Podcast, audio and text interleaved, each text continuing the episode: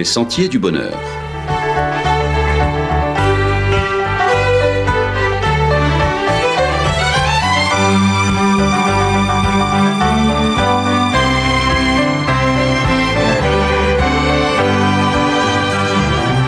Une émission qui vous apporte un message d'espérance, de paix, de joie et de confiance. Chers amis auditeurs, bonjour. C'est Mélissa avec vous et avec Eric pour une nouvelle randonnée sur les sentiers du bonheur. Eric, difficile en ce moment de passer à côté des différents débats autour de la réforme du système de retraite en France. Les débats sont vifs, parfois même houleux, même à l'Assemblée nationale c'est que le sujet est sensible. Outre la question de l'âge de départ à la retraite, ce sont deux conceptions du travail et de la place qu'on lui accorde dans nos vies qui s'opposent. Et l'opposition est assez frontale. Les positions sont clairement irréconciliables. Pour beaucoup, c'est le modèle social du pays qui est en jeu, et on le voit bien, c'est avec ardeur que chacun défend sa conception. Une chose est sûre, quelle que soit l'issue des débats, nous serons tous, d'une manière ou d'une autre, impactés par le modèle sociétal qui s'imposera. Une réforme qui nous concerne tous. On retrouve également ce thème dans les Écritures, mais pas concernant le système de retraite. Et oui, le thème de la réforme est récurrent dans la Bible, notamment dans le livre du prophète Jérémie. Il a exercé son ministère juste avant la déportation des enfants d'Israël à Babylone. À cette époque, Israël avait sombré dans la violence L'injustice sociale était devenue la norme et les ordonnances de Dieu pour son peuple étaient largement bafouées. Voici ce qu'on peut lire dans le livre de Jérémie au chapitre 7, verset 3. Ainsi parle l'Éternel des armées, le Dieu d'Israël, réformez vos voies et vos œuvres, et je vous laisserai demeurer dans ce lieu. Ou encore verset 5, il dit, Si vous réformez vos voies et vos œuvres, si vous pratiquez la justice envers les uns et les autres, si vous n'opprimez pas l'étranger, l'orphelin et la veuve, si vous ne répandez pas en ce lieu le sang innocent, et si vous n'allez pas après d'autres dieux pour votre malheur, alors je vous laisserai demeurer dans ce lieu, dans le pays que j'ai donné à vos pères. La réforme dont il est question dans la Bible, c'est donc celle du cœur. Et quand la Bible parle du cœur, elle envisage le siège de notre pensée et de nos prises de décision, les actes que nous posons, les choix que nous faisons sont dictés par notre conception du monde et de la vie, on peut dire par notre philosophie de vie. Du temps de Jérémie, de toute évidence, le style de vie du plus grand nombre se fondait sur la loi du plus fort, sans tenir compte bien sûr des enseignements des Écritures. Elles étaient pourtant déjà disponibles, du moins en partie, notamment les livres de Moïse. Les prophètes en faisaient la promotion, mais le peuple s'était durablement inscrit dans un chemin d'injustice et de violence. Du temps de Jérémie, la réforme a-t-elle eu lieu? Malheureusement non. Peu ont donné du crédit au message du prophète. Il a plutôt subi le mépris et même la persécution. Le résultat, c'est qu'en se plaçant sur ce terrain de la violence, en refusant la réforme du cœur proposée par son Dieu, Israël a fini par trouver plus violent que lui. Les armées de Babylone ont effectivement conquis le pays et exilé les populations en Mésopotamie. Maintenant, ces histoires sont rapportées dans la Bible pour nous instruire. Les voies de Dieu sont toujours les meilleures. La nature humaine, qu'on pourrait qualifier de naturelle, a, besoin de réformes. Sans celle-ci, les relations interpersonnelles, les familles, les sociétés basculent dans ce que Jérémie a un peu décrit dans son livre et que nous avons lu à l'instant. Je veux lire encore un extrait de ce qu'il disait au chapitre 21. On se fait construire des maisons sans respecter la justice. On y ajoute des étages sans respecter le droit des gens. On fait travailler les autres pour rien sans les payer.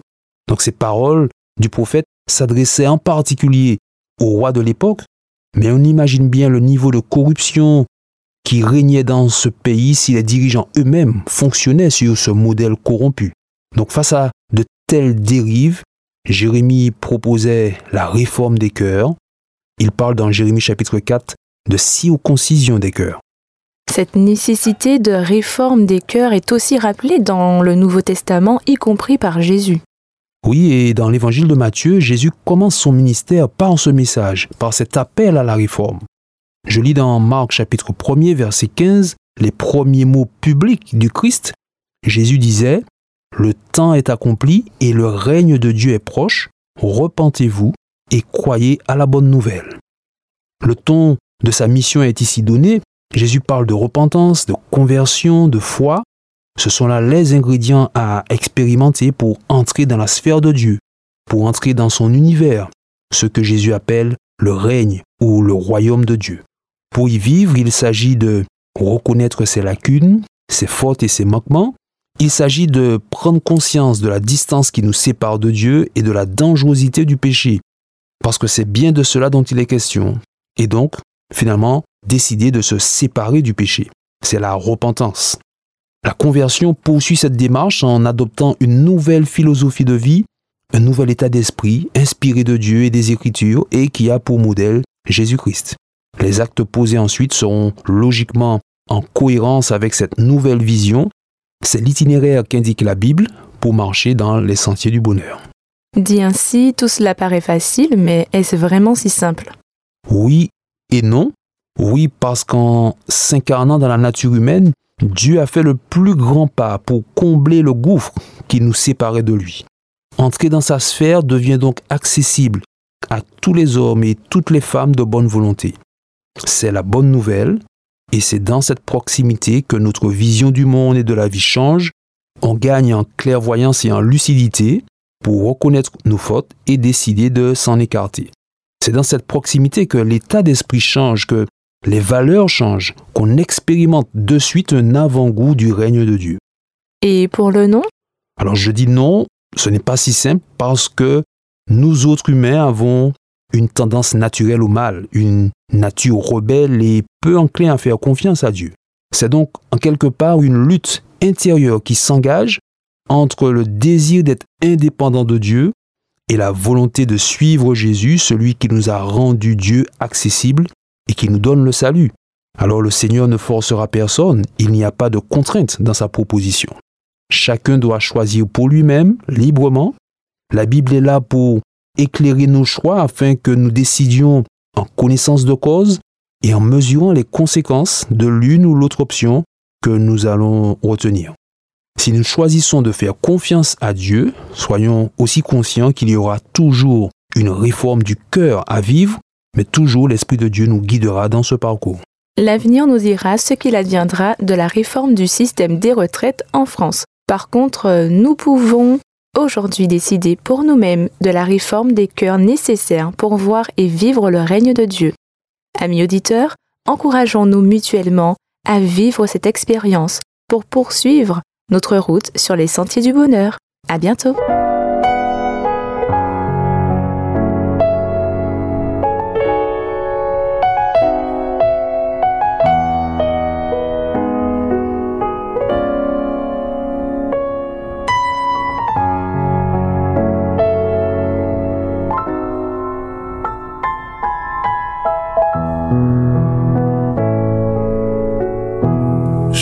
Change mon cœur, Seigneur, et purifie-moi. Change mon cœur, Seigneur, rends-moi comme toi. Change mon cœur, Seigneur. Purifie-moi. Change mon cœur, Seigneur.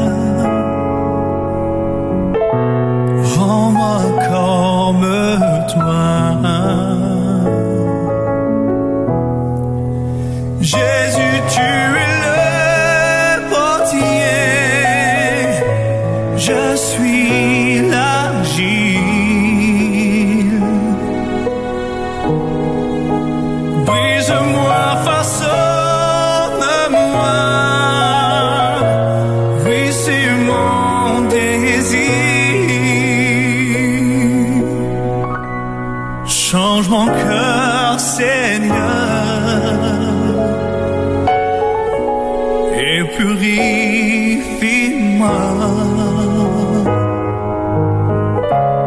Change mon cœur, Seigneur.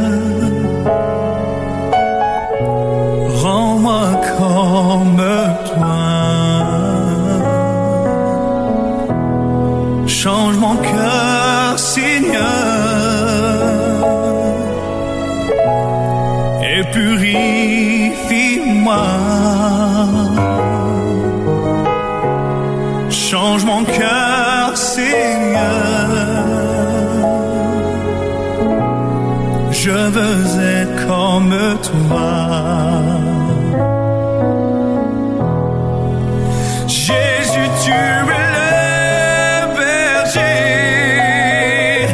Je suis ton enfant. Toi cela change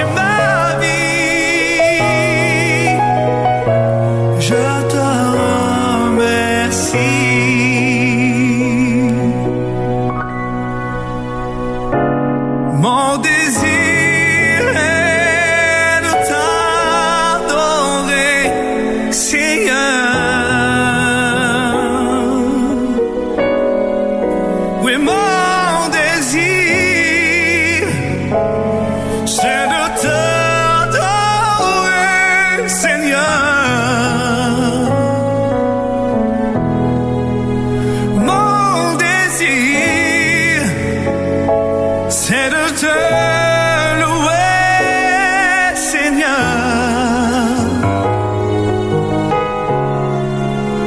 Mon désir,